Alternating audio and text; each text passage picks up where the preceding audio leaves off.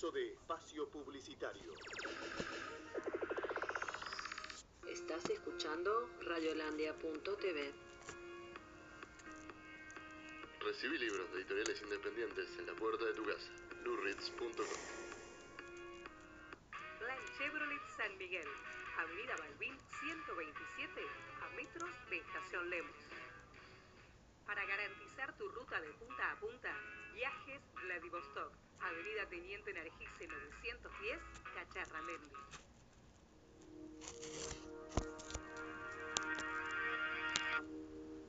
Aquí comienza Frenesí Azulgrana.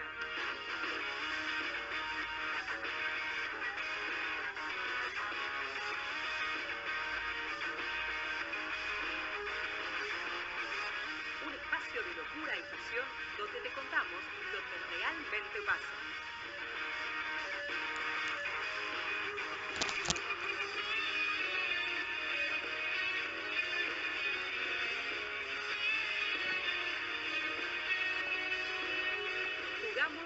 Delantera.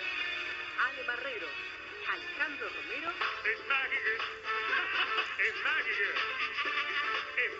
Comienza Frenesí Azulgrana. Muy buenos días, estamos en una nueva emisión de Frenesía Sobrana por radiolandia.tv y radiodelacalle.com Hoy con la conducción de quien les habla, Alejandro Marrero, que está solo, pero después vamos a estar hablando un poquito del por qué estoy solo en el día de hoy. Un programa que va a ser como a lo presidente, pero voy a ir al hueso. Un programa que va a tener muchísima información, un programa que va a estar cargado de noticias, un programa que no se va a guardar nada, como es, lo es Frenesí hace ya cinco años, siendo el programa líder del mundo San Lorenzo, le pese a quien le pese y le duela a quien le duela. Antes que nada abrimos la línea de comunicación, que uno me pregunta como Cristian Provenzano, ¿por qué las abrimos? Porque nos llegan mensajes día después, los leemos y nosotros con eso podemos hacer el programa también. Eh, te puedes comunicar vía Twitter, arroba Subran, si tenés una denuncia, si querés contarnos algo que, que está pasando en el club, eh, ya sea de enigmático, como sea, mandá mensaje que nosotros lo leemos y, y lo investigamos. También nos podés seguir por Facebook, Frenesá Sobrana, en Spotify, Frenesá Sobrana, y también nos podés escuchar en todas las líneas de podcast de- del mundo, que son Radio Public, Google Podcast, eh, Apple Podcast, y bueno, mi inglés no es muy, no es muy du- ducho, pero, pero se entiende. Eh, el programa del día de hoy eh, se hace de un formato podcast, que es un formato que hoy es el formato número uno en el mundo, es lo que se viene, de hecho Mario Pergolini lo está haciendo en Vorterix, y, y también lo más cómodo para, para nosotros dos, para, tanto para Romero como para mí, que somos dos laburantes, y, y que se nos complica muchas veces juntarnos y, y poder hacer el programa. También tenemos muchas veces ganas de juntarnos y tomar un mate o comer un asado, la verdad es esa. Eh, y no puede ser que nos juntemos solamente para hablar de San Lorenzo eh, sin ganar un mango, porque esto es a pulmón. Eh, Va, ganamos plata por la revista, pero lo que se gana se invierte. Eh, el programa del día de hoy va dedicado a muchos oyentes que nos preguntan por qué nos desbloquearon. Lo desbloquearon, en el caso lo desbloqueó Romero, me parece una decisión sabia, porque no podemos confrontar con todo el mundo, porque mucha gente no, nos insultó y nos agravió cuando eran las mieles del Lati, cuando estaban blindadísimos y cuando criticar era mala palabra. Y hoy, tiempo más tarde, nos dan la razón. Mucha gente nos dice, loco, tenían razón lo que decían. El programa justamente se hizo para eso. Se escuchó ese programa de mayo, post gremio, justamente. Eh, nosotros contábamos quién era esta dirigencia, cómo surgió, quién era Matías Lamens y que tarde o temprano iba a pasar esto. Eh, el programa del día de hoy va a hablar de fútbol, va a hablar de institucionales y quiero ser totalmente honesto con la gente de San Lorenzo y que la gente de San Lorenzo sepa lo, lo que está pasando en el club. Eh, primero y principal, eh, desbloqueamos por eso, porque me parece que ya estamos grandes, mucha gente nos agradeció, otras siguen insultando porque dice, estás con Francis, estás con tal. Mira, honestamente, recién hace un rato lo puse en, el formato de, de Mundo Soberano del foro. Eh, a nosotros el programa lleva 5 años, estuvo un año Pepe. Todo lo que quieran decir a Pepe, díganselo a él. Eh, Pepe le dio trabajo en su momento a Ale, eh, nos dio la oportunidad de estar en una radio. Eh, y durante un año y medio fueron mieles. De, no mieles, el, el Furia Negra, sino mieles de, de pintar otra cosa. después con el tiempo nos fuimos dando cuenta de, de otras cosas.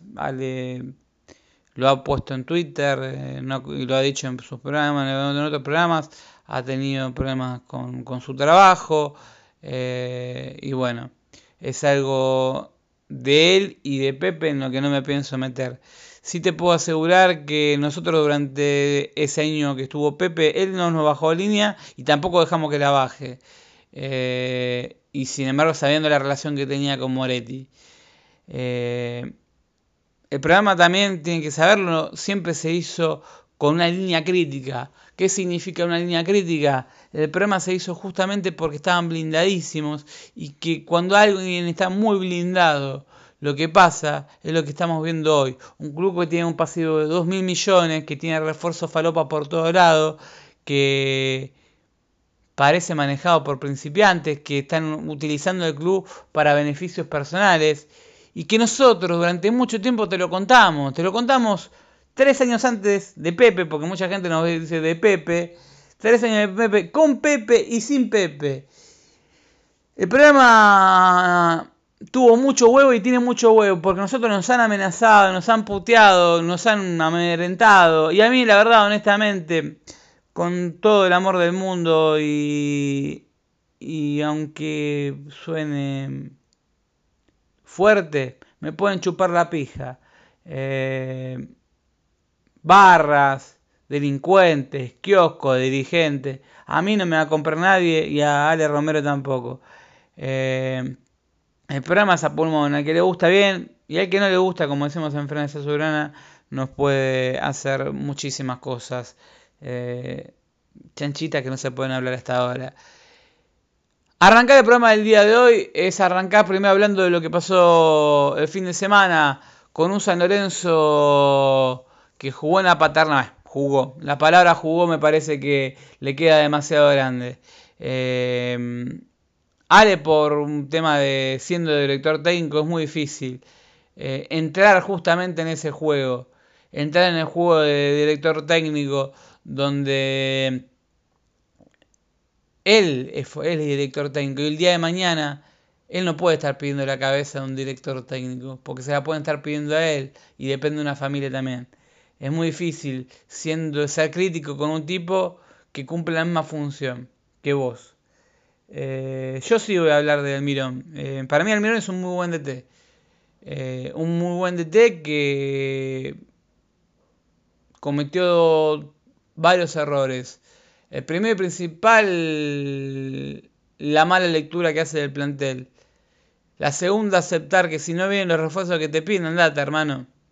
Eh, porque esto no tiene forma de decir. Vos pedís a Mancuello, que hoy es figura de Toluca. Si vos pedís a Trauco, que es un lateral izquierdo, no un derecho, y te traen a Peruzzi, y vos lo terminás aceptando, o a Damián Pérez, vos terminás siendo cómplice. Eh, vos también sos cómplice, Almirón, de darle lugar a Rentería y a Grueso Torres si bien es algo ajeno o no tan ajeno a vos. Eh, ¿Por qué hablo de ajeno? Porque Bragarnik para allá del club eh, fue poniendo plata para tapar muchos baches. Eh, y el Grueso Torres, Almanaque González y, y Rentería forman parte de, ese, de esa forma de, de, tapar agujeros que tenían en San Lorenzo. Es simple, había que tapar baches y Bragarné puso guita. A cambio, y necesito que tengan continuidad de eso Torre Rentería, es corta. Eh, o que se le haga contrato a, a, muchachos como este Almanaque González. Es muy simple, no hay otro motivo. Eh, es grave, sumamente grave. Ahora, la capacidad técnica de Almirón, para mí, Almirón hace muchísimo trabajo bien. Nosotros en la cancha lo vemos, nosotros lo hemos medido también las estadísticas, hemos hablado de los laterales, de la importancia que tienen, del kilometraje. La otra vez pusimos en Twitter eh, lo que corre un lateral, lo que corre los centrales a nivel sudamericano y a nivel AFA. Cuánto corren, se nos cagaban de risa. Nosotros pusimos lo, lo que sale en AFA justamente. Y dijimos, los laterales de San Lorenzo corrían la mitad de lo que estaban corriendo lo que, un, lateral de Almirón. Y lo que estaba pasando era eso, que no funcionaban los laterales. Hoy, a mi criterio, Salazar de 3 es un acierto de Almirón y Herrera de 4 es un acierto de Almirón. Con toda la falencia que tiene, puede, tener un pibe de 20 años que todavía tiene menos de 30 partidos en primera, como es Herrera. Herrera está creciendo y parece que no tiene techo.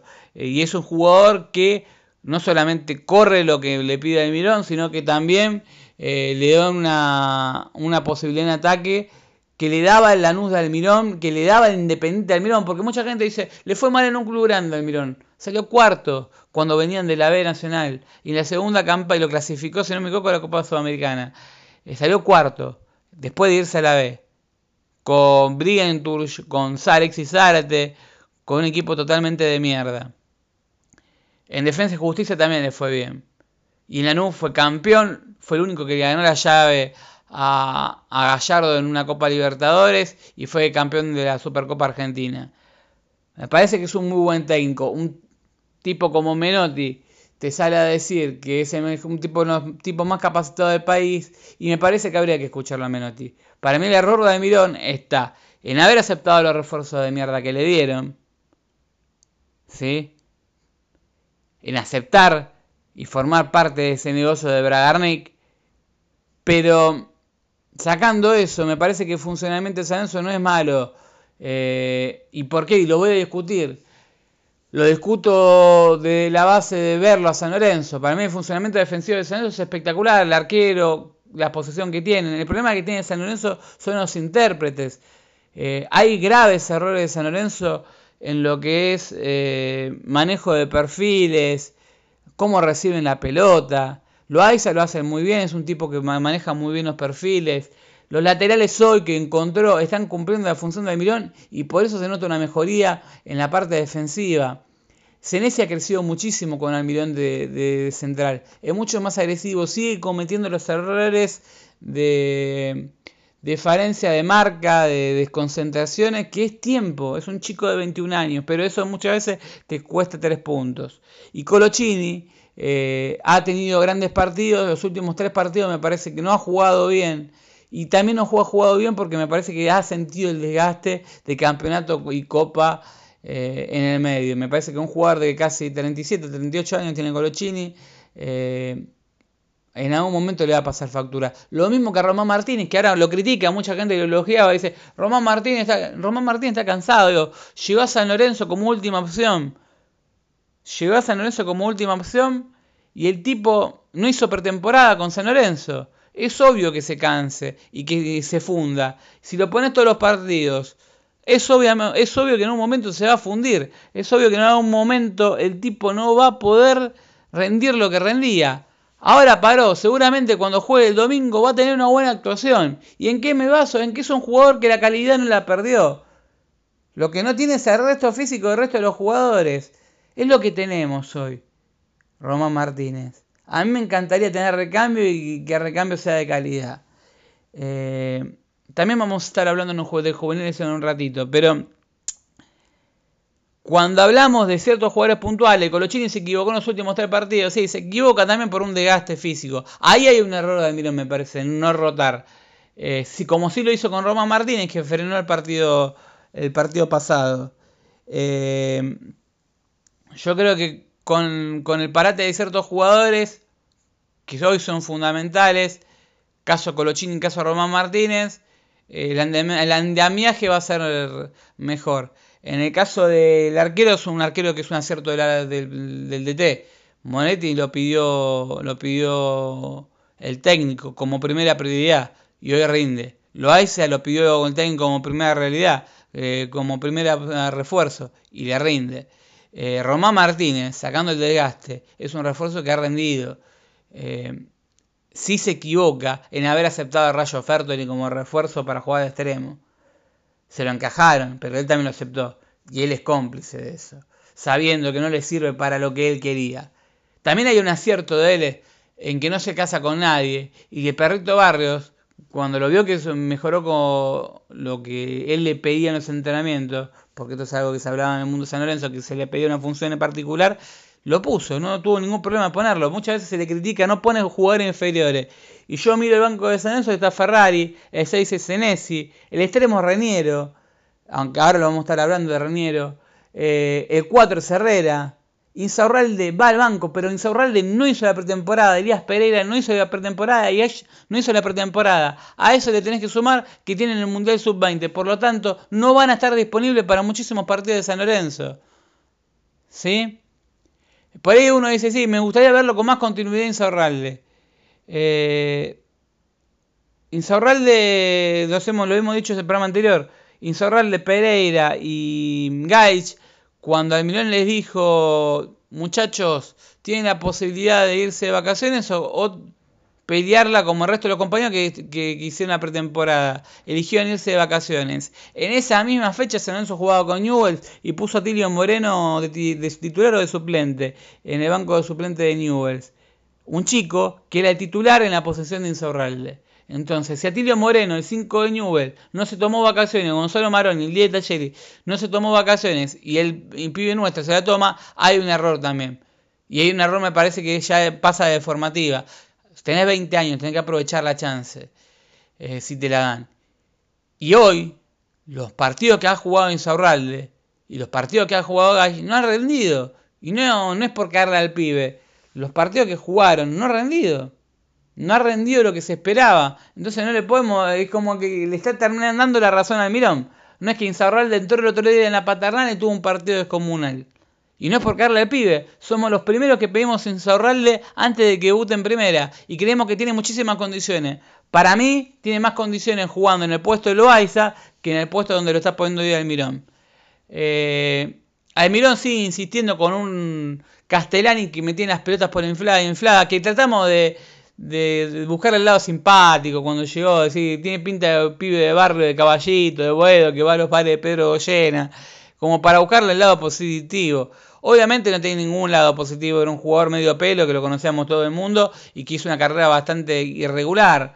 Eh, que no se podía esperar mucho de él y lo está demostrando. Calidad me parece que tiene, lo que no tiene es actitud y sin actitud es medio complicado. Es un jugador que trota la cancha. Y no puede ser el de Tetán caprichoso de poner dos internos de la misma característica. En Lanús campeón, Román Martínez era titular y Castellani era el suplente. La función de que cuando se alcanzaba Román Martínez entraba Castellani. Esa era la función. Y me parece que era la función que, él tenía pensada para hacerlo en San Lorenzo. Eh, acá en esto, eh, ese doble interno, indudablemente no, no iba a rendir jamás. Y en el caso de Zorralde, y de Gaich, eh, cuando te ponen tenés que rendir. Si no rendís, estás, estás en problema porque no, no, no, no, primero el hincha que te pide no, no le estás rindiendo. Eso no significa que sean inútiles. Insaurralde me parece un gran proyecto de jugador en el puesto de Loaiza. Y Gaich es un jugador que necesita continuidad. En el medio tiene Mundial Sub-20. En el medio no hicieron pretemporada.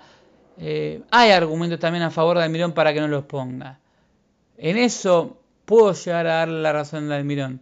No están en las mismas condiciones físicas que el resto de los jugadores, por más que tengan 20 años. Se tendrían que haber quedado esa semana con el resto del plantel hacer trabajo físico para recuperarse y ponerse a tono. Y no lo hicieron. Ahí hay un error de ellos.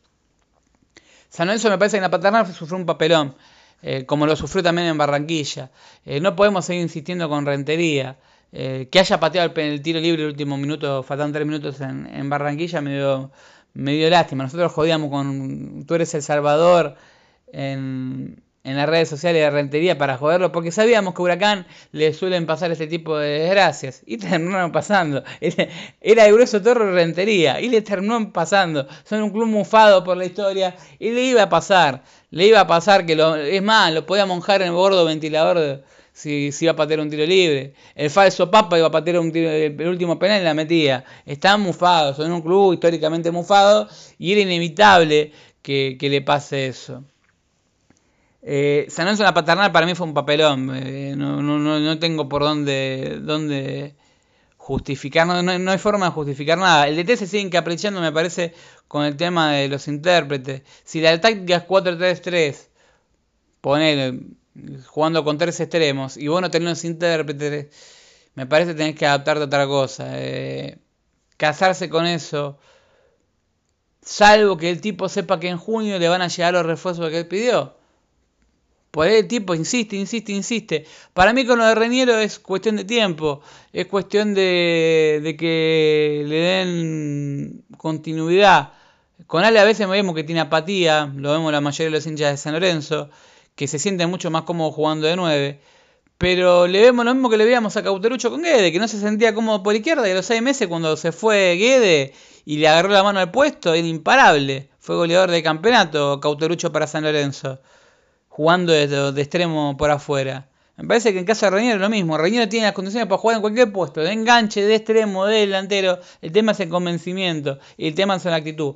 Para mí lo de Reñero es tiempo. Es un caso de tiempo. Pero en el medio pasan partidos de San Lorenzo y se siguen perdiendo puntos que tarde o temprano se terminan lamentando. En el caso de Barrios es un gran acierto del DT que demostró que no se casa con nadie y que si lo tiene que poner lo pone. Eh, hablando básicamente de lo futbolístico, eh, me parece que en junio, si San Lorenzo se cumple lo que ven diciendo, de que solamente le van a descontar tres puntos, es una buena noticia para el tema de promedio. Y espero que, por lo que se da a entender, va a continuar Almirón, le cumplan con los refuerzos que pide. Y también que haya una vara dirigencial de no permitir ciertas cosas. Un grueso Torres no. Por más que te, que te debe mutuos dirigencial, lo que quieras. Y que el técnico también. No podés permitir esto, hermano. No podés permitir que, que juegue el Hueso Torres eh, por pedido de alguien. Punto. Está como el culo eso. Y no se puede seguir justificando. A nosotros muchas veces nos dicen, ¿por qué no le pegan a Mirón? Para mí Mirón hace un buen trabajo táctico en la línea de fondo, en la línea de medio con Román Martínez cuando está bien, no tiene el acompañante de Román Martínez para romper leña, que era Miguel Almirón en, Lanús, y no tiene Lautaro Costa y no tiene al Pepe San, y ni tampoco tiene al Silva, y tampoco tiene lo, que tenía Independiente, que por el cual salió cuarto. Independiente, el primer partido que juega con Almirón, le pegó un paseo, si no me equivoco, fue por Copa Argentina a Lanús o Arsenal que fue terrible. Y era el primer partido de Almirón en Independiente, con pretemporada. También a, favor de Almirón hay que decir que tuvo 10, para trabajar con el plantel entero tuvo 10 días. Porque la pretemporada arrancó el 3. El 10 de enero fueron Tinelli y Lamen a prometer refuerzos que no llegaron, que fueron los Trauco, no sé si se acuerdan, los Mancuello, entre otros nombres. Y terminaron cerrando refuerzos a último momento que no conocía a nadie. Y que fue aceptarlo porque es lo que hay. Que fueron caso de Juan Camilo Salazar, que fue una recomendación de Miguel Russo, que fue el Fertol y que fue un jugador que dice, bueno, ¿qué, qué tenemos ahí en el mercado y que pueda traer el club? Este, bueno, traemos a este. Vos lo aceptaste, también es tu culpa. Pero no le dieron las primeras opciones, no le dieron la Costa para elegir. Y San Lorenzo a esta altura, después de 7 años de gestión, tendría que tener los métodos como para poder reforzarse como la gente. Hay un grave error dirigencial de que si traes un técnico como el Mirón, que es el más pretendido del país, que le ha pretendido por Boca, que es pretendido, por todos los clubes, si vas a armar una línea de juego como la de Mirón, querés cambiar justamente, dar un giro de 90 grados en un plantel que no tenía ni nutricionista. Porque partamos de eso, no teníamos ni nutricionista. Pretendemos que San Lorenzo huele, que sea una máquina, no tiene ni nutricionista. Tuvo 10 días de pretemporada porque el 20 de enero arrancó a jugar con Huracán por competencias oficiales. Entonces, y a ver, el plantel que recibe el Mirón no es el mismo que fue la pretemporada. Monetti llega una semana después de, de, que arranca la pretemporada y se da que rinde porque lo conoce el DT. Román Martínez llega con el campeonato arrancado y rinde porque lo conoce el DT. Loaiza rinde porque lo conoce el DT, sabe lo que quiere el DT. Entonces no me parecen que esas casualidades sean eh, porque mucho parece que es una, es una casualidad que Román Martínez rinda, Loaiza rinda y Moretti rinda, y son los refuerzos que pidió el DT. Castellani es un jugador que es un error del DT traerlo, pero que lo trajo para ser suplente y para ser un jugador de segundo tiempo, para cumplir lo que no podía hacer Román Martínez, que tampoco era plan A. El plan A para esa posición es Mancuello, que era figura de Toluca de la Volpe. Un La Volpe que algo sabe de fútbol. Fue elegido el mejor jugador de las últimas dos fechas de fútbol mexicano, Mancuello. E incluso en uno de los dos partidos metió un gol. Entonces, muchos dicen, no, pero Mancuello viene un último año en Brasil. Si el tipo te pidió Mancuello, trae a Mancuello. Si el tipo te pidió un lateral izquierdo, trae un lateral izquierdo. No le traigas a Peruzzi y a. Y a. Mm, era Peruzzi o Jara. Y él no pidió un lateral derecho. Y se terminó imponiendo caprichos diligenciales, porque ni, siquiera son de Bragarnik. No sé qué tongo ahí en el medio. Lo terminó aceptando. Ahí hay un error del DT. Ahora hay que ver en junio qué es lo que pide el DT porque indudablemente va a seguir, hay una clasificación, ya estamos en octavo final de la Copa Libertadores, y si le cumplen. A ver si le cumplen los extremos que pidió, si le cumplen el manco. Yo creo que San Lorenzo, manteniendo el arquero, la línea defensiva que le hacen pocos goles, el doble 5 Román Martínez Loaiza y un volante que rompa línea, que podría ser Palacios, pero tiene Mundial Sub-17 en el medio y es chico, y habría que ver si se adapta y agarra la primera rápido. Y los extremos, que son fundamentales para el Mirón, como los laterales que hemos contado, que el Lanús corría 14 kilómetros Maxi Velázquez y corría lo mismo Pasquini. Entonces, si y hoy Herrera y Salazar son de los puntos más altos de San Lorenzo. Un Salazar que se lo mató muchas veces jugando por derecha y hoy como lateral izquierdo está teniendo buenos rendimientos, en un rendimiento de 6 puntos para arriba todos los partidos y me parece que no es poco, que esté dando regularidad. Párrafo aparte, eh, hay una realidad que San Lorenzo a todo esto eh, no tiene un mango para incorporar. Porque San Lorenzo debe más de 2 mil millones de pesos. Y lo decimos, antes era, era 1300, hoy el dólar está a 50. Los contratos de Belucci, Blandi, Bota, etcétera, son en dólares y no se pagan. Justamente por este tema del dólar. Entonces están como bloqueados. En algún momento va a haber que pagarles a estos muchachos. Eh, y te quiero ver. El pasivo va a aumentar de una forma escandalosa. No ganan dos mangos, ni Belucci ni Bota. Son justamente los mejores pagos del plantel. Eh, vendiendo a Senesi. Hoy, por hoy. No sé cuántos agujeros tapas en San Lorenzo. Porque vos, dices, vos vendés a Senesi en 15 millones. Hagamos de cuenta que hacemos la venta más grande de la historia y vendemos a, a en 15 millones de euros. La cláusula de 12. Pero ponele que lo vendamos en 15 millones de euros. Tenés que hacer uso de la opción de compra de Monetti. Que es un arquero que te brindó seguridad. Que no es poca cosa. Y no hay menos del valor de Monetti. No hay en el mercado. Y el contrato de Monetti es en dólares. Por lo tanto, 3 millones de dólares se te van en Monetti. ¿Qué te da Monetti? Es un arquero. ¿Qué te da Monetti? Un arquero te dura muchos años. Un arquero seguro. Y ese estilo no se consigue así nomás. Y lo vemos en River con Armani, que es fundamental, fue fundamental todo este tiempo. O lo vemos en Boca con Andrada. O lo vimos Marcos Díaz, que en Huracán que le rindió. Eh, aunque no sea del gusto mío futbolístico. Un arquero es importantísimo. Y San no lo encontró. De esos 15 palos tenés que, hacer uso de la opción de, Monetti. Después se habla del premio de la Copa Libertadores, que es 1.800.000 dólares. De ese 1.800.000 dólares habría que decirle a la gente que se cobra una vez finalizada la Copa. Si San Lorenzo avanza a la próxima ronda, sigue acumulando. Así hasta la final. Si acumula hasta la final, te pagan todo juntito. Si vos la ganar la Copa Libertadores, te pagan todo el premio de, pasar de ronda, de octavos, de cuarto, de semi de final. Es el mismo sistema que la Copa Argentina. Ahora, San Lorenzo, ese efectivo no lo tiene. Por lo tanto, el otro día, cuando Matías Lamen sale a decir que con la plata de la Copa Libertadores se sale a pagar a Loaiza, te está mintiendo. O a Monetti. Te está mintiendo. Porque los 900 mil dólares que quedan, porque la mitad del premio son 800 mil dólares, la mitad va al plantel y la otra mitad va a San Lorenzo, esa guita entra dentro en diciembre. ojalá, ojalá que entre en diciembre, llegando a la final de Libertadores, que hoy parece una utopía.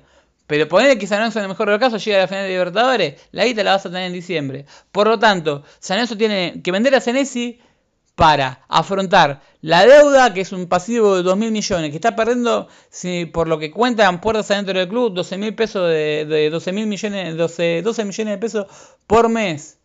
Se le está debiendo las primas a los jugadores, que son en dólares.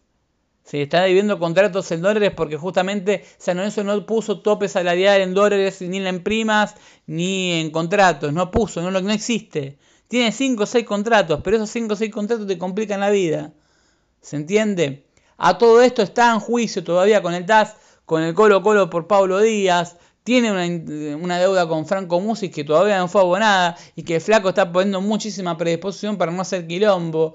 Tiene una deuda eh, con San Martín de San Juan por Emanuel Más, que también a su vez tiene, club tiene la deuda del Club de Turquía. Pero como en San Lorenzo cada uno está en su mundo, eh, no se sabe nada de eso. No se sabe nada qué pasó con los turcos que no agarparon y, y además lo veo levantando la Supercopa con Boca y lo veo siendo titular. No se habla de eso. Es, un blindaje que no, no lo vi nunca. Eh, hay una realidad que es la que, quien, que, la quiere ver, que la vea. De esos 15 millones que pagamos de cuenta que cobramos por Senesi, eh, no lo vamos a cobrar todos juntos, muchachos. Los clubes europeos no te pagan los 15 palos uno arriba del otro. No existe eso. Te pagan con documentos, te pagan con cuotas. Te dicen, te pago 4 millones ahora, 5 millones en diciembre del 2019. Y así, bien amistosos. Que por ahí no jugamos. ¿Se entiende? Entonces, no vas a tener 15 millones contados por Senesi. Entonces, ¿cómo mierda vas a afrontar la deuda con el plantel? La compra de Monetti, la compra de refuerzo para, para incorporar ahora, porque tenés que reincorporar el plantel, porque si no vas a terminar peleando el descenso. Te guste o no te guste. Con Almirón, con Becasese, con Cadorna, con el que quieran. San Lorenzo, si no trae jugadores, se va a la B. Y lo venimos diciendo hace dos años. Hay cosas elementales que no tenemos. Hay errores de todo tipo. Uno lo veía en la paternal. Y me decía, Argentino tiene más equipo que, San Lorenzo. Y no sé, Alexis McAllister lo vendieron en 10 millones de dólares, saliendo último. Yo hice chiste diciendo Colorado. Saliendo último con Argentino Junior. A Correa, en plena Copa Libertadores, después de ser del campeón local argentino, lo vendimos por 7 y con 2 amistosos. Está bien, el contexto de, de Correa con los monos de Rosario y todo no era ideal pero hacía falta venderlo en 7 millones. No me vengan a decir lo del corazón. Lo del corazón se lo detectaron una vez vendido y en Madrid cuando fue hicieron la revisación médica. Pero antes no detectaron un carajo. Lo habían vendido y lo vendieron por 7 palos. Nosotros no tenemos a Alexis McAllister. Tampoco tenemos a Barbosa, que es el 5 suplente, que es un flor de jugador. No tenemos ni Auche, porque no tenemos ni siquiera un jugador de las características de Auche, que no es un crack, pero no lo tenemos. No tenemos. Yo creo que estamos palo y palo con, cualquier club del fútbol argentino de mitad de tabla para abajo. De verdad lo digo, ¿eh? Si porque creo que tenemos una sobreestimación del plantel que tenemos. Una sobreestimación del plantel que tenemos. Tenemos una serie de chicos con mucho caudal futbolístico para dar a futuro que tienen que mejorar ciertos aspectos que no fueron mejorados en inferiores. Que eso se da con tiempo y también se da eh, con, con un... ¿Cómo se puede decir? Yo creo que el momento para poner a los pibes tendría que ser ahora. Que es una Copa de Superliga, que no tenés promedio, que no pelean por nada. Acá tenés que probar a Matías Palacio. Acá tenés que probar a Alexander Díaz. Acá tenés que probar a Gaich. Pero si esto es fútbol. Si vos no rendís, posiblemente salga. Si vos estás al tortecito, como el otro día estaba en Saurralde, a quien reitero, somos el primer programa de radio, y lo pueden buscar en Twitter, que lo pidió en Saurralde y me parece un flor de jugador, pero el puesto te lo tenés que ganar en la cancha. Si no le está dando de comer al DT. Y ahí también se puede ver la falta de pretemporada. Decís, che, loco, el flaco no hizo la pretemporada con, con el plantel. Es la verdad. No hizo la pretemporada con el plantel. Lo mismo que Gaich y lo mismo que Elias Pereira, que es una ventaja gigantesca. Uno hace el desglose, entonces decís, el arquero no hizo la pretemporada con el plantel. Eh, la hizo y se le nota en la mejora física. Herrera lo hizo y se nota en el funcionamiento que tiene. Salazar lo mismo. Sabe lo que quiere el Mirón y lo cumple bien. Eh, está pasando el mejor momento de su carrera futbolística en San Lorenzo eh, de la vuelta de que llegó. Los últimos tres partidos justamente es por desgaste porque nos, estuvieron poniendo todos los partidos. Román Martínez se fusiló, pero es un jugador de andamiaje del DT. Loaiza es el mejor refuerzo. Falta alguien que rompa líneas y faltan dos extremos. Y en el caso del 9, lo de Blandi es llamativo. Lo venimos hablando de febrero de Frenesa Sobrana y no nos pueden mentir, el que es oyente del programa, de que Blandi no cumple con lo que le estaba pidiendo el Mirón y muchas veces que lo ves en la cancha, no presiona a los defensores rivales, no incomoda y él tiene que cumplir. Si uno ve a Pepe San en Lanús o ve a mismo Cristian Reaño Independiente cuando lo dirigía el Mirón, los nueve cumplían esa función, iban a, a presionar a, a los defensores, rompían las pelotas. Hoy Blandi está lejos del área. Eh, es un jugador totalmente distinto al que vimos con Biancho. El San Lorenzo de Bello era Deportivo Blandi, era tirarle a Blandi que haga gol. Y a la larga eso iba a hacer que San Lorenzo pierda más partido de lo que iba a ganar. Yo creo que con el sistema de Mirón, que es caprichoso, que todo, va a ganar más partidos de lo que va a perder, pero necesita los intérpretes que él pide. Si él te pide a Mancuello, te a Mancuello. Te hablo de los jugadores de primera línea. No se puede seguir aceptando jugadores de segunda línea nunca más en San Lorenzo. No se puede seguir aceptando un Castellani, no se puede aceptar a un Grueso Torre, no se puede aceptar a un Rentería y no se puede aceptar a un Fertoli. Perú sí me parece un jugador recuperable, que tampoco hizo pretemporada. Damián Pérez me parece lo peorcito que, he visto en San Lorenzo. Me parece que hace bien la función de ataque, pero defensivamente es desastroso.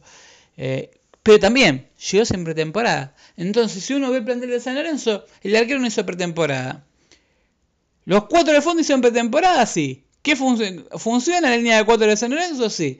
¿El 5 hizo pretemporada? Sí. ¿Funciona el 5? Sí. El doble 5 rinde y el 5 que lo conocía de Milón rindió hasta que se le fundió el motor, no hizo pretemporada. Castellani también llegó de tiempo, no hizo la pretemporada con San Lorenzo, hizo una sola, una sola semana. Fertoli lo mismo. Blandi, que hizo la pretemporada, pasó 13 partidos de la era de Milón lesionado. 13. Que no es un número para. es un número llamativo que no sé si es un problema con Almirón o es por la famosa deuda que tienen con el plantel. Porque les recuerdo que lo que no se dice en los medios partidarios es que Blandi, el famoso vestuario, es parte de la deuda que tienen con él. Yo no quiero decir que Flaco esté yendo a menos. Por ahí Flaco está cansado de, que, que lo tomen como boludo. Por ahí Flaco está con la bola inflada de decir, loco, me deben un caudal de guita importante y la quiero cobrar. Así que me parece que es el momento de, que me lo paguen. lo hemos dicho en el programa, Colochini lo banca. Y he dicho que los entrenamientos de Almirón no los hizo ni con Bielsa, ni con Peckerman, ni con Arrido Saki, eh, ni con un montón de técnicos, que ni con Pellegrini, ni con un montón de técnicos que tuvo. Colochini es el tipo que más sabe, es más, me parece que en el futuro sería un gran, un gran manager. Él lo Zabaleta por citar caso. Me parece que serían los dos más adecuados para esa función. Eh, si lo dice, por algo es, escúchalo y dale tiempo. Hoy estamos en octavo de final de la Copa Libertadores con un equipo que está armado de los ponchazos. Y si bien hay culpa de Mirón, la mayor culpa es la de dirigencia. Y no se pueden seguir haciendo los boludos y seguir blindando y, tirando el fardo para otras personas. Porque Almirón es también parte, recibe parte del caudal que le dejaron Viallo y le dejó Aguirre, que fue Un club que no tenía ni nutricionista. Un club que físicamente está devastado. Un club con Gudiño que se fue a la vez con Belgrano. Un club con Merlini que no tuvo minutos en defensa y justicia. Y un club que tuvo Alexis Castro que era el, era el recambio de defensa y justicia. Y que el único partido que jugó de titular en defensa y justicia lo reemplazaron en entretiempo. Entonces, me parece que si jugamos y dimos esa ventaja durante tanto tiempo, que se le esté cayendo al Mirón como se le está cayendo, me parece que es un poco injusto. Eh, después, Almirón debería hacerse cargo de la cagada, de insistir con rentería y de darle los minutos a Grosso Torre por un convenio dirigencial con Bragarnik. Pero eso no te lo va a contar nadie, salvo nosotros. ¿Quién te va a decir? Y que la verdad pagó plata para. Se le debía un tal proveedor y la guita la puso Bragarnik. Yo lo único que espero es que en junio lleguen los refuerzos pedidos. Mancoyo no me ha parecido mal jugador.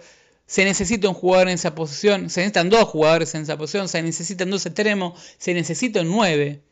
Por más que digan que tenemos a a Gais, se necesita un nueve. Para el, si va a seguir con Almirón. Como todo da, a indicar. Vamos a hablar un poquito de lo del manager. Eh, lo del manager de San Lorenzo se habla de, que se va el Pipi porque no tuvo lugar en, en, San Lorenzo. Eh, para mí Pipi también comete el mismo error que Almirón. Si vos no te dan los refuerzos que pedís, en el caso de Almirón, andate. Y si vos, Pipi, no te escuchan, andate. Si no, está haciendo funcionar la dirigencia. Que se quemen ellos solos, Pipi. Yo tengo miles de cosas para discutir con Romagnoli. Pero si vos, Pipi, estás ahí y vos ves que no te dan pelota de antemano, y andate. Por dignidad. Es como si cualquiera de nosotros estuviera en tu lugar y yo por dignidad me voy, hermano. Por dignidad me voy. No me escuchan. No, ¿Qué función? Soy un ñoqui. Termino siendo un ñoqui. Terminando dando de comer a la gilada. Me parece un acierto lo de Romagnoli de dar un paso al costado tarde, pero me termina pareciendo un acierto. Ahora, el manager que te venga tiene que ser un tipo que tenga conocimiento. Que tenga una idea remota de lo que es San Lorenzo. Me gustaría Sabadeto Colochini, pero los dos están en, actividad. Pero tendría que ser ese palo. Hoy lo vemos a Romeo como si fuese Monchi, como decíamos el otro día, lo leía en Twitter y es verdad. Hoy lo veo a Romeo como si fuese Monchi. Romeo se la vio venir y se borró, como también se borró Bausa, que se la vio venir, y como también se la vio venir Guede. Y también se la vio venir Pixie. ¿Qué se vieron venir? Incumplimiento.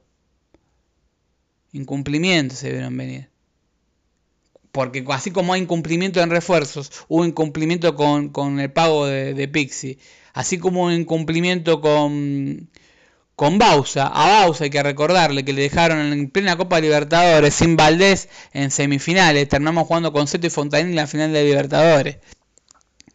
A Bausa le vendieron a, a Romanetti en contrato con, con el Bahía, si bien no era titular indiscutido.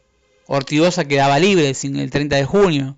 Es más, quedó libre el 30 de junio y negoció por afuera con el club. Pero se podía haber venía una oferta de Qatar de 20 millones de euros y se lo llevaba el gordo. Entonces, el 2 se te fue. El 5 quedaba libre. El 10 suplente se te había firmado un precontrato con Bahía, que es un error de él, pero se te, se te va. A Correa lo vendiste en cuarto de final de Copa Libertadores. Hagamos de cuenta que Correa seguía jugando la Copa. Y no se le detectaba lo de corazón, por, ende, por eso se le detectó cuando lo vendieron. Vos vendiste la figura de San Lorenzo a la mayor promesa de San Lorenzo en cuarto de final de Copa Libertadores, de la copa más ganable que tenía, porque después de pasar justamente Cruzeiro, te quedaba Bolívar y tenía la posibilidad de Nacional, era la más ganable de la historia, y la ganó. Después del cuarto de final ya eh, las rondas eran accesibles, podía ganarla. Y vos lo vendiste a Correa, lo vendiste. Es inadmisible. Inadmisible. Se te fue Piatti para la revancha de la Copa. ¿Qué hubiera pasado si con Nacional de Paraguay a los 5 minutos estábamos perdiendo con esa casi no meten gol a los 5 minutos? Pero se tenían que fugar a Malasia. Se tenían que fugar a Malasia después de eso. Y la cagada se la mandaron. Y a Bausa le prometieron refuerzos y, y tuvo que aceptar a Role por una deuda que tenían con Juan Cruzoller. Porque muchos dicen, eh, pero vamos a aceptar a, a. Aceptó lo que le dieron. Vamos a pedir refuerzos. No había guita para refuerzos. Ahí te estaban diciendo que no había guita. Y también te estaban diciendo que no había guita. Y te estaban mintiendo de lo que estaba pasando en el club. Cuando fuimos a Mar del Plata a jugar con Huracán y perdimos 3 a 0, si no me equivoco. Que San Lorenzo daba lástima. Que ahí de golpe cayó Belucci y cayeron los refuerzos Ceruti y los refuerzos de San Lorenzo. Y Guedes salió subcampeón. Y se le fue. Y casualmente se le fue. Y vino Aguirre. Y Aguirre recibió el laburo físico que había hecho Guede. Ese laburo que hablamos del extremo de, de Cauterucho, que lo pudo explotar él. Recibió a un blanco que había hecho una pretemporada espectacular con Guede y estaba full físicamente. Y recibió un San en condiciones. Por eso vimos un fútbol total los primeros cuatro meses de Aguirre. Cuando se le queda la nafta de fin de año, cuando ya la pretemporada no da más porque la de junio se arrascaron las pelotas, San Lorenzo empezó a mermar y se vio lo que se vio. Después vendiste a Blanco porque no lo podías pegar. En el medio, Tinelli se fue de San Lorenzo, pidió otra licencia, se les llevó a Galareto, se les llevó a Coltore, que eran los que ponían la guita en San Lorenzo y los que manejaban administrativamente el club, y el club se fue a la mierda, se fue a la deriva y empezaron a caer los Budiño, los Alexis Castro, los refuerzos Falopa. Porque en San Lorenzo, recordemos, que no se llega a la casualidad de 2.000 palos de, de pasivo, hay 70 contratos profesionales, 70 y pico. Entre esos con 70 contratos profesionales, en algún momento se le firmó un contrato al hijo de Fabián García. ¿Alguno de ustedes sabe por qué el hijo de Fabián García llegó a, a, firmar contrato con San Lorenzo? De verdad lo digo. ¿Alguno sabe? ¿Alguno sabe por qué eh, Pampa Domínguez, que no jugó un minuto en la primera de San Lorenzo, tiene dos contratos con San Lorenzo? Kahneman, otro caso me estaba olvidando, se le fue, dicen, lo hicieron quedar como un hijo de puta, me acuerdo. Kahneman se va porque no quiso renovar el contrato. No, papi, Kahneman quiso renovar el contrato, quiso una mejora contractual porque quería ganar la mitad de lo que ganaba Yepes. Y algún mérito habrá hecho Kahneman. Se te salvó del descenso, salió campeón local, eh, fue que anuló a Cristiano Ronaldo en la Copa del Mundial de Clubes y había tenido un gran campeonato local previo al certamen ese. Se lo había ganado y estaba en todas las condiciones. Y para no quedar libre, el flaco te terminó dando un millón de dólares cuando te podía haber hecho boludo. Lo mismo que Tito Villalba, a quien no arreglaron la renovación de contrato, no sé si se acuerdan, no se hincha de San Lorenzo, y lo iban a meter en la negociación de Blandi. Y Tito se negó a jugar en Boca Juniors. Se negó a jugar en Boca Juniors. Y hoy, Tito va al pando y la gente lo aplaude. Ahora yo me pregunto, si Tito iba a Boca en esa negociación, lo metían, Tito pasaba a ser un traidor. Buffarini, si hablamos de los campeones de América, por citar caso, denunció que al presidente de San Lorenzo, lo denunció. Pero el presidente de San Lorenzo siempre estaba bien parado. Se le fue Valdés, se le fue Gentiletti después de la Copa, se le fue Pipi, se le fue Orti Ortigosa había quedado libre. Se le fue Piatti, vendió a Correa en plena copa. Se le fue el primer técnico que tuvo que fue Pixi.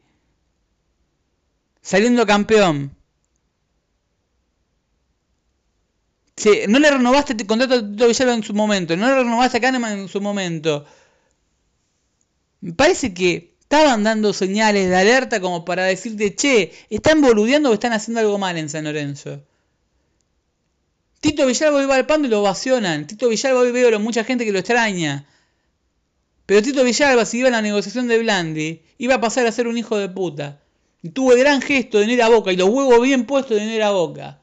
Y hoy lo vemos a Tito y lo queremos de vuelta en San Lorenzo, lo extrañamos, lo se lo añoramos. Y lo vimos, nos damos cuenta que no lo valoramos como lo teníamos que haber valorado.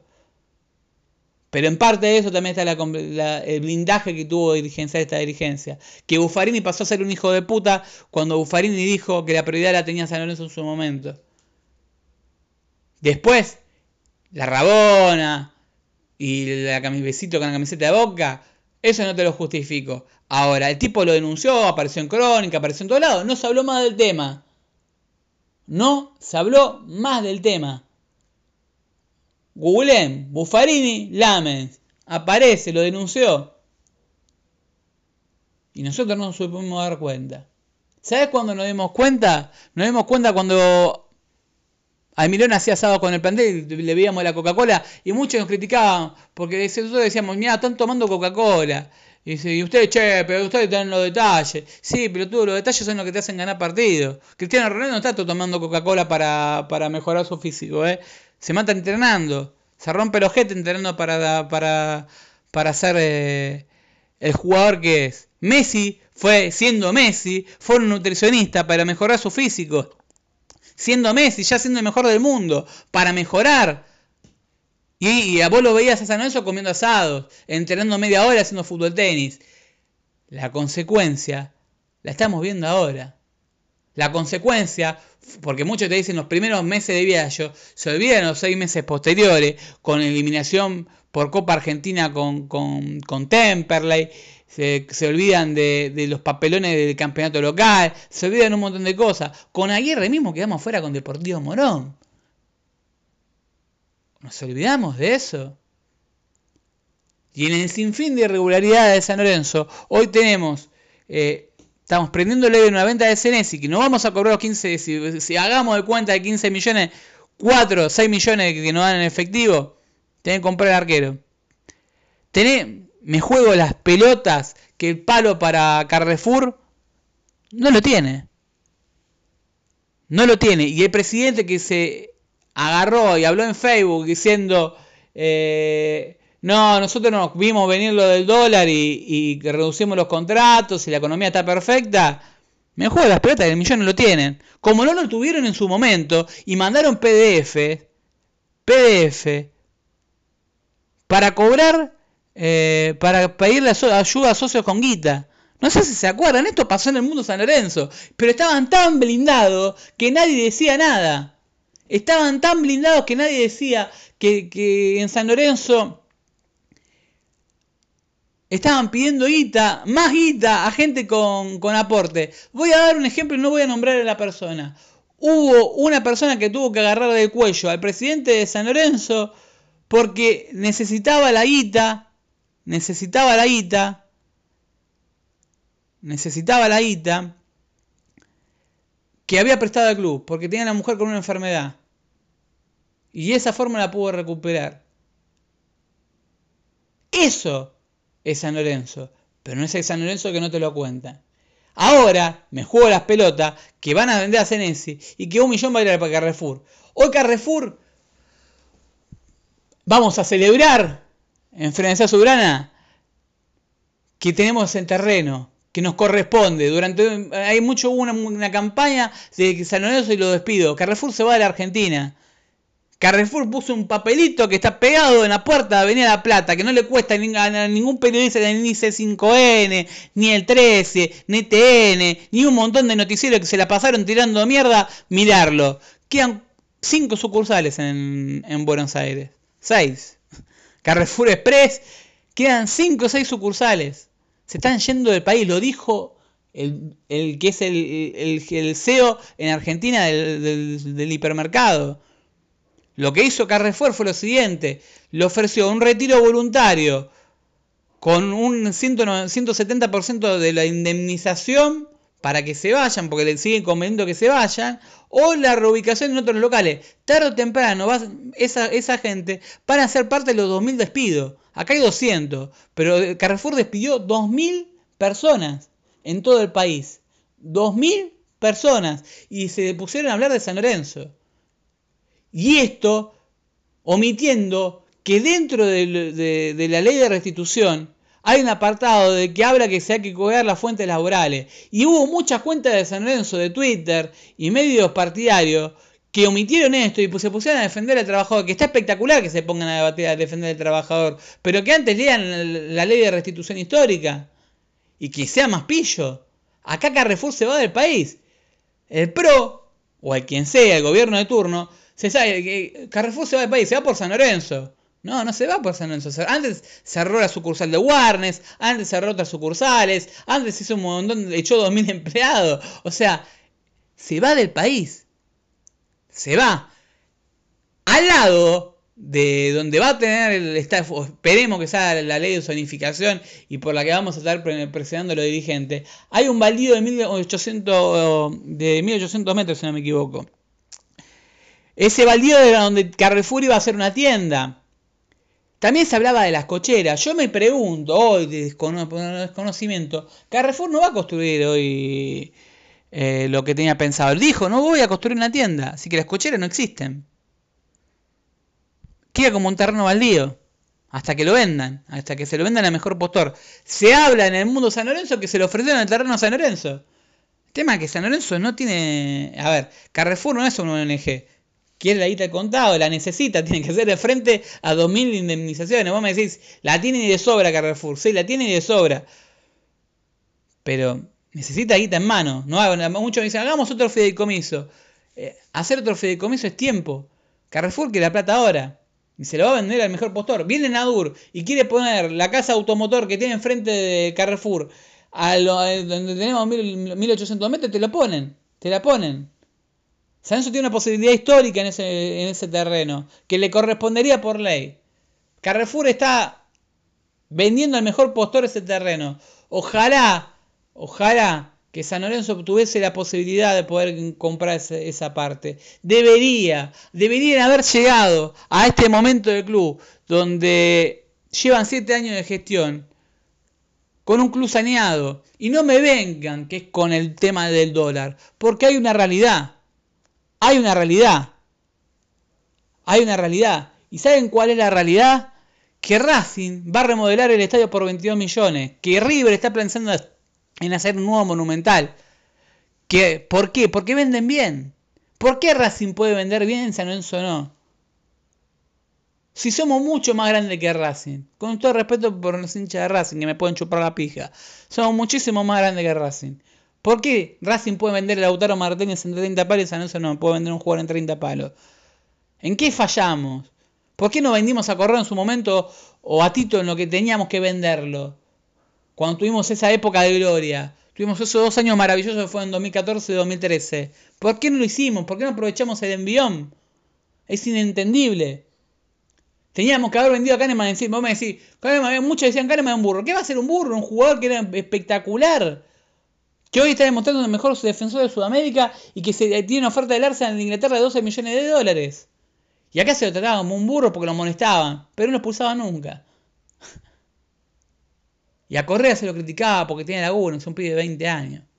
Que lo vendieron, como te repito, antes de que le salte el problema del corazón. Y por una cifra irrisoria. Que sigue siendo irrisoria cuando vos ves que a Macalter lo venden en 10 palos. Hasta Argentino Junior vende mejor que nosotros. Entonces, me parece que tenía que haber llegado al 2019 con un club saneado para poder dar de lujo de decir, che, Carrefour, ¿cuánto pedís por, por el terreno que tenés al costado? ¿Tanto? Bueno, la tengo la plata, toma.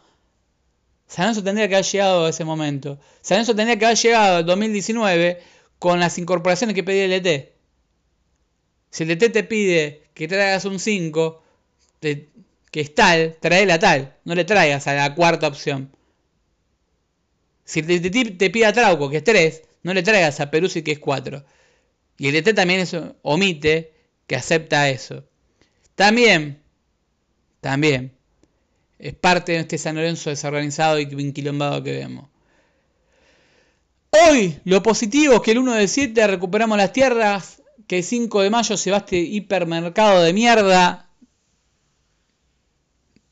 No, no me alegro por la gente, lo despido. Me, voy, me alegro porque no lo voy a ver más ese cartel de mierda de, Carrefour. Me gustaría que, que- que haya un acto simbólico de tirar masas, aunque sea de, jugue- de juguete. Me encantaría. Me encantaría y, y sería algo. O que la última compra de Carrefour la haga. eh, no sé, Insúa, alguien de los que estuvieron jugaron el último partido en el viejo gasómetro.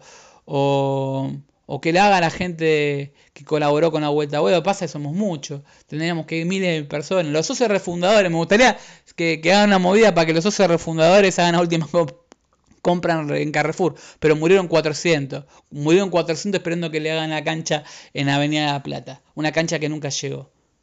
Pero bueno, estamos a tiempo. Ya está, no miremos atrás, miremos para adelante. Pero para mirar para adelante tenemos que tener cruzañado. No podemos ir 2 mil, millones de pesos. No podemos seguir así. No podemos seguir incorporando jugadores de mierda. Y tampoco podemos seguir amparando que haya representantes como ahora los Bragarnik, como los fue y como lo fueron otros en, en otro momento, en estos últimos años. Esto fue un frenesía soberana que es un aló presidente y que va a ser un aló presidente mucho tiempo eh, por un tema de tiempos y también por un tema de profesiones. De director técnico eh, y a él le duele la crítica de Milón porque él un día va a ser técnico y a él no van a querer que, sí, que, lo echen. Él no puede estar a favor de que lo, que lo rajen como técnico. Él no puede entrar a ser parte de lo que critica justamente. Y me parece totalmente válido y totalmente de hombría y de bien que haga eso. Va a seguir hablando de fútbol, haciendo sus columnas de fútbol, pero aparte, está en un ambiente muy jodido como el fútbol y hay que saber entender ciertas cosas. Eh, el programa no se desarma, no se va a la mierda. Frenesí tiene para rato. Frenesí, nos escucharán dos personas, nos escuchará una persona, yo frenesí lo voy a seguir haciendo. Y mi compañero Ale Romero también, de otra función, hablando de fútbol y hablando cuando pueda. ¿Por qué? Porque nosotros nos juntamos cuando podemos, hacemos el programa pulmón. Nosotros por esto no ganamos un peso, por eso le pedimos que compren revista. La última revista para nosotros eh, se pudo haber hecho mucho mejor, teníamos, tenemos mucha autocrítica. Eh, y lo decimos. Hicimos seis revistas espectaculares. Esta revista fue mucho. Creemos que las entrevistas no es una opinión personal de ambos que compartimos y, lo digo. Se puede haber hecho algo mucho mejor. Por eso apuntamos a la excelencia y apuntamos a la, la próxima revista sea la mejor revista del ciclo. ¿En qué nos vamos a basar? En que tenemos investigaciones eh, que la estamos haciendo que quedaron muchas cosas en el tintero, que tenemos una entrevista con Marcelo Culota, que tenemos la intención de entrevistar a, los hermanos Res, hablar de la vuelta a Boedo con ellos, hablar si está la posibilidad con Daniel Peso, y que sea una revista que te cuente la realidad del club, porque nos faltó contarte muchísimo en la revista, no entró en detalle un montón de cosas, y también hablar de la vuelta a Boedo. No puede ser, porque la gente omite. Nosotros en la última revista, eh, dentro de creo que la revista eh, como decimos, puede ser mucho mejor desde muchísimos aspectos, hay que tener autocrítica. Eh, hay muchas cosas que encontramos que, que, van a hacer mucho ruido en los próximos meses en el mundo San Lorenzo. Así que yo le diría a más de un dirigente de San Lorenzo de que revea qué están haciendo en el club. Eh, no podemos deber 2 mil millones de pesos, no podemos perder 12 millones de pesos por mes, no podemos hacer disparate que estamos haciendo. Me encantaría que el presidente agarre el club de acá a diciembre, que es eh, su, su, candidatura política, su, su, su candidatura, su, su gobierno. El vice, por lo que veo, no va a tener tiempo, hermano. No hace falta ser científico. Eh, agarra un programa lunes a viernes que consume muchísimas horas de producción y, hacerlo. Y a eso, a eso sumale que se va al interior del país una vez por semana. Por ende, esto lo hace obviamente por política. Por ende, no va a estar en el club. En manos de quién estamos, no sabemos. La deuda se va a hacer más grande. Yo he sigo viendo los desórdenes. Eh, me siguen mandando la foto. ustedes vieron las grietas de la popular de San Lorenzo. La otra vez hubo una verificación técnica de Astor y que eso me deja tranquilo. Eh, que no habilite toda la popular, habilite con mucha menos capacidad la popular. Pero bueno, significa que escuchen el programa o leen los Twitter. Eh, y es la función del programa, justamente. Que por ahí mucha gente, lamen por ahí no están en el club. Lo que debería estar un presidente no está enterado de lo que hacen los empleados. Tratemos de ser buenos entre nosotros, ¿no? Eh, y muchas veces lo que pasa es esto. Eh, vos no sabes lo que están haciendo tus empleados. Eh, porque no creo que cualquier... Yo tengo un empleado que la pileta es verde porque no pusieron cloro y le doy un shot en el orto. Y después que me lo justifique, no, porque estaba clausurado, peor todavía, porque significa que no debería haber socio que haya entrado por su, seguridad e integridad física. O sea, cuando es Guatemala y Guatepeor, la embarran, la embarran, la embarran, la embarran. Como la embarraron cuando quisieron salir a defender lo de la Superliga, lo descuento de los 6 puntos y la falsificación de declaraciones juradas. Quédate callado, hermano, bancátela y apelá y nada más. Llevaron al representante de Belucci que cobró un millón de dólares por, por hacer de, de, gestor eh, en la transferencia de un jugador de 33 años. Yo también, por un millón de dólares por un jugador de 33 años haciendo la gestoría. Y sí, te lo defiendo a muerte la dirigencia. Te digo que Lamen es el mejor dirigente del mundo y que Tinelli tendría que manejar el país. Pero bueno, somos Frenesía Soberana. Eh, va a haber una columna de fútbol de, de Ale. Ale, reitero, va a seguir en Frenesía Soberana desde otro lugar. Él no quiere formar parte justamente de lo que critica y me parece perfecto. Él no puede salir a, criticar a un colega como él porque él después va a ser parte de esa rueda. Eh, y hay proyectos en el medio y me parece totalmente...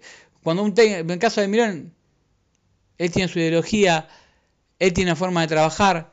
Y si el día de mañana el técnico de San Lorenzo lo critican eh, y yo, de mi lugar, pido la cabeza, estaría haciendo justamente lo que lo que, lo que critico. me parece totalmente eh, honesto lo de Alejandro de, solamente hablar de fútbol eh, y también por cuidarse él. Es un consejo de, ambos. Es una rueda muy chica la de fútbol eh, y es de lo que vive. Él vive de eso, no vive de, de frenesia soberana. Yo tampoco vivo de frenesia soberana. Así que veas el día de los talones de punta. Yo en este caso eh, yo me hago cargo de las puteadas a los dirigentes, yo me hago cargo de las críticas a los dirigentes. La, revista va a seguir saliendo como siguió saliendo siempre, pero me parece que, que, es también algo totalmente honesto y, honesto con los oyentes y honesto con nosotros mismos. Eh, esto es solamente una parte. Fernández Sobrana sigue en formato, va a salir dos veces por semana, más en el análisis de ideales post partido, con un análisis de un DT, que no es poco. O sea, va a ser 40 minutos hablando de esto, esto, esto, esto, esto, por qué funciona esto, por qué no funciona esto, hablándolo como DT. A que le gustó, bien. Y a que no, no le gustó, se clavó una hora hoy con Frenesí y se va a clavar 40 minutos con Romero. Esto fue Frenesí Subidana, el programa del hincha. Vas a escucharlo por radiolandia.tv, por radiodelacalle.com, por Google Podcast, por YouTube, por Spotify. Seguinos en Spotify, que no te consume datos. Eh, es una forma piola si tenés la posibilidad. Y si no tenés la posibilidad, también subimos a Radio Public y a Anchor, otras, eh, otras cadenas de, podcast de San Lorenzo que de San Lorenzo. ya en fanatismo tan grande que, también las, las, cadenas de podcast son de San Lorenzo. Ojalá. Eh, las, para que lo pueda escuchar Doña Rosa en La Pampa y lo pueda escuchar Raúl en Bariloche. Los pueda escuchar Diego de Cataluña y lo pueda escuchar eh, Astro el Cuervo de Suiza, que le mandamos un saludo y le agradezco el libro eh, de Marruecos, que es el frenesí también. Así que, bueno, agradecemos a todos los oyentes, nos encontramos el día lunes por partido. También post partido vas a escuchar lo que dejó el partido con Argentino Junior por parte de Alejandro Romero. Y bueno, espero que le haya gustado este aló presidente que va a ser, lo van a tener muy seguido. Eh, a que le gustó bien. Y a que no le gustó, me puede chupar la pija. Amén.